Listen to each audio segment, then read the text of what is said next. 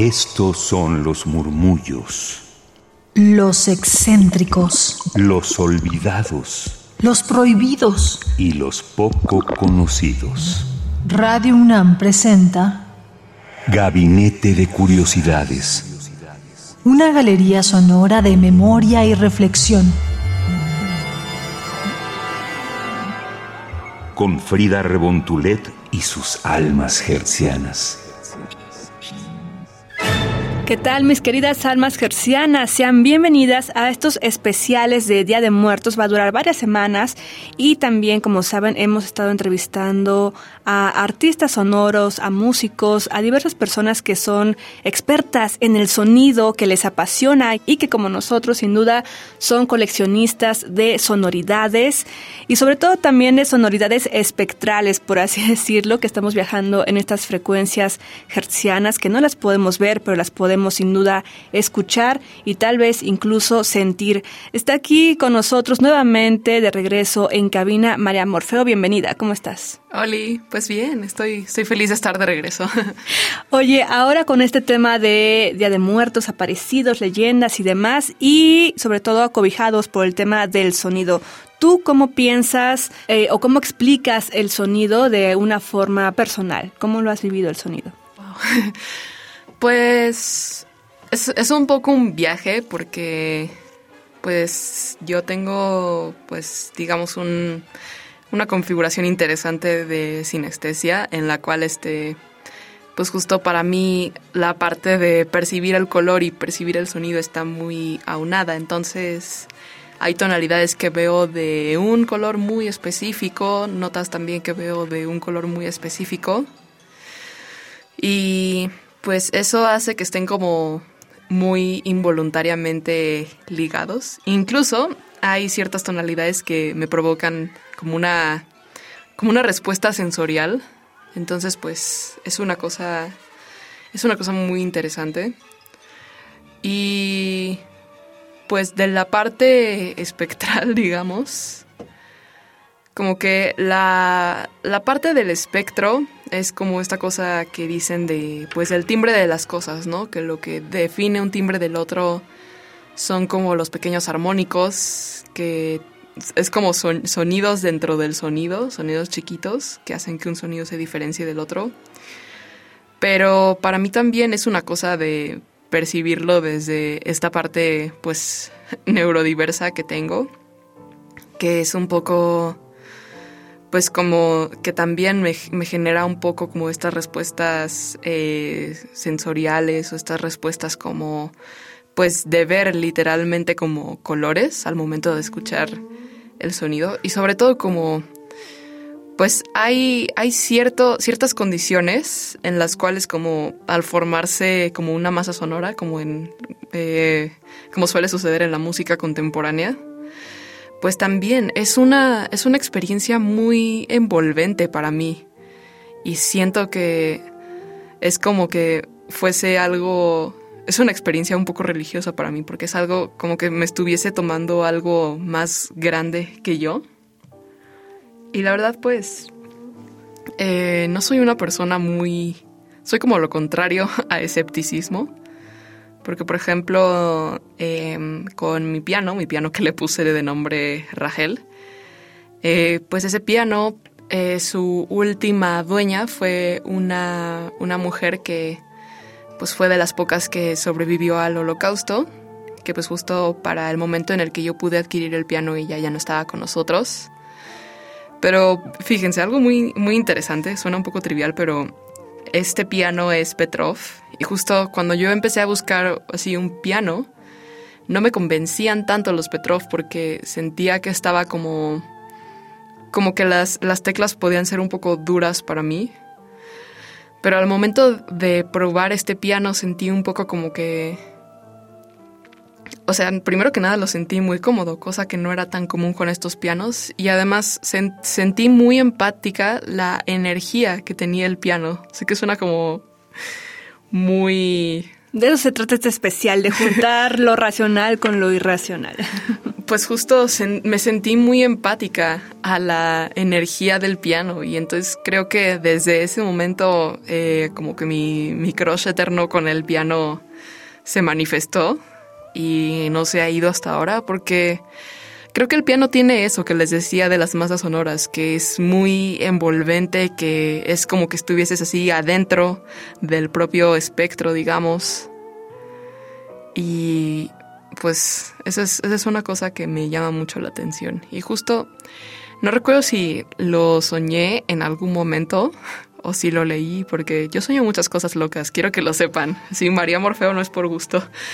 Em, pero en algún momento soñé que como que en algún momento algún científico descubría una manera de comunicarse como con los fantasmas que era justo a través de como primero formar una como una masa sonora justo como con un instrumento o con varios instrumentos.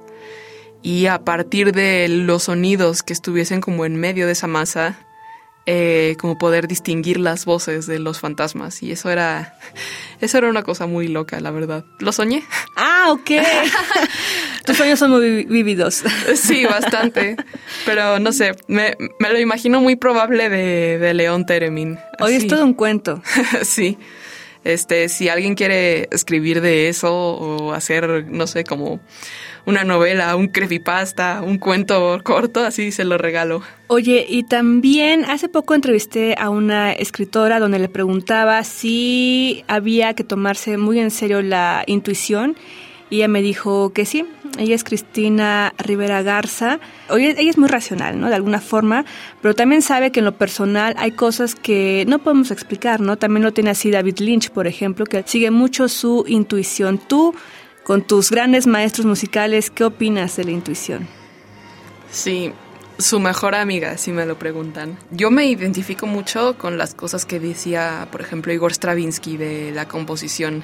Como que a medida que ha pasado el tiempo han habido como distintas formas de componer, ¿no? O sea, como si, si se han acercado a la música clásica, así, pero clásico tipo Mozart, Haydn, recordarán como la forma sonata de, ah, primero la exposición y luego la recapitulación, pero creo que en, en ese sentido yo lo siento un poco más de...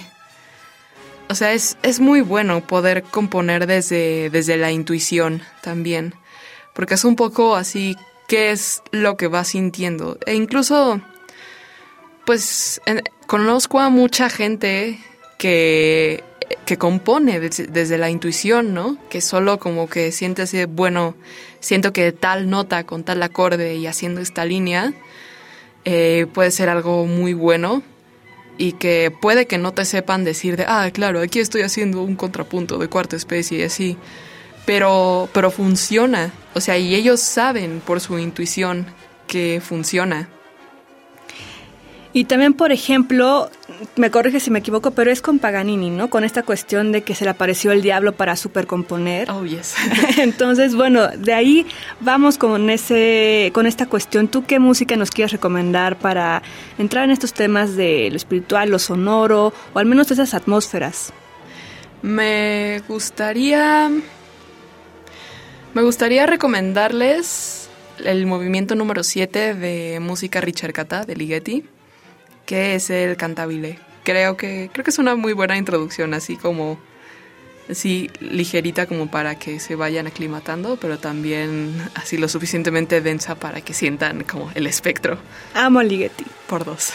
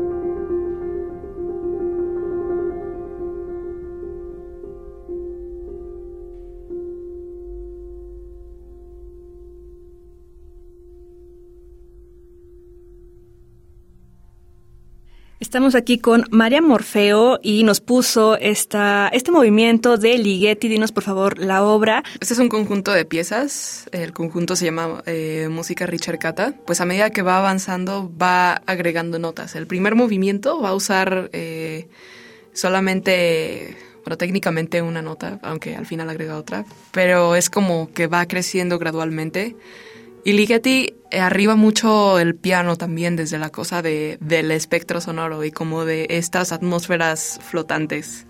Y por eso consideré que era muy adecuado. Además, tiene como una historia muy extraña de la infancia de que como él le tenía miedo a las arañas, su mamá le hacía recoger telarañas. es parte de una terapia, ¿no? De la aproximación a tus miedos. claro, entonces, sí. ahí. y los enfrentando poco a poco. Mucho cuidado porque todo puede salir mal también. Sí. Pero bueno, pues muchísimas gracias. María Morfeo, ¿dónde pueden encontrar tu música? Dinos. En Instagram como María-Morfeo. También tenemos la página de Facebook y mi música la pueden encontrar en, en todos lados, así en, en Bandcamp, en Spotify, en Apple Music, en Amazon Music. Entonces, pues, pues estén al tanto y se les quiere y feliz Día de Muertos. Muchas gracias, María Morfeo. Pues quédense aquí en Radio UNAM a través del 96.1 de FM. Yo soy Frida Rebontulet y esto fue Gabinete de Curiosidades. Hasta la próxima.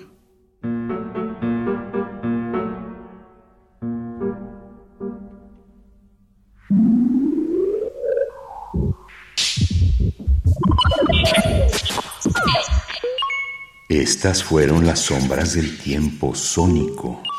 Radio UNAM presentó Gabinete de Curiosidades. Refugio de experimentación, memoria y diversidad sonora. Dispara tu curiosidad en la próxima emisión.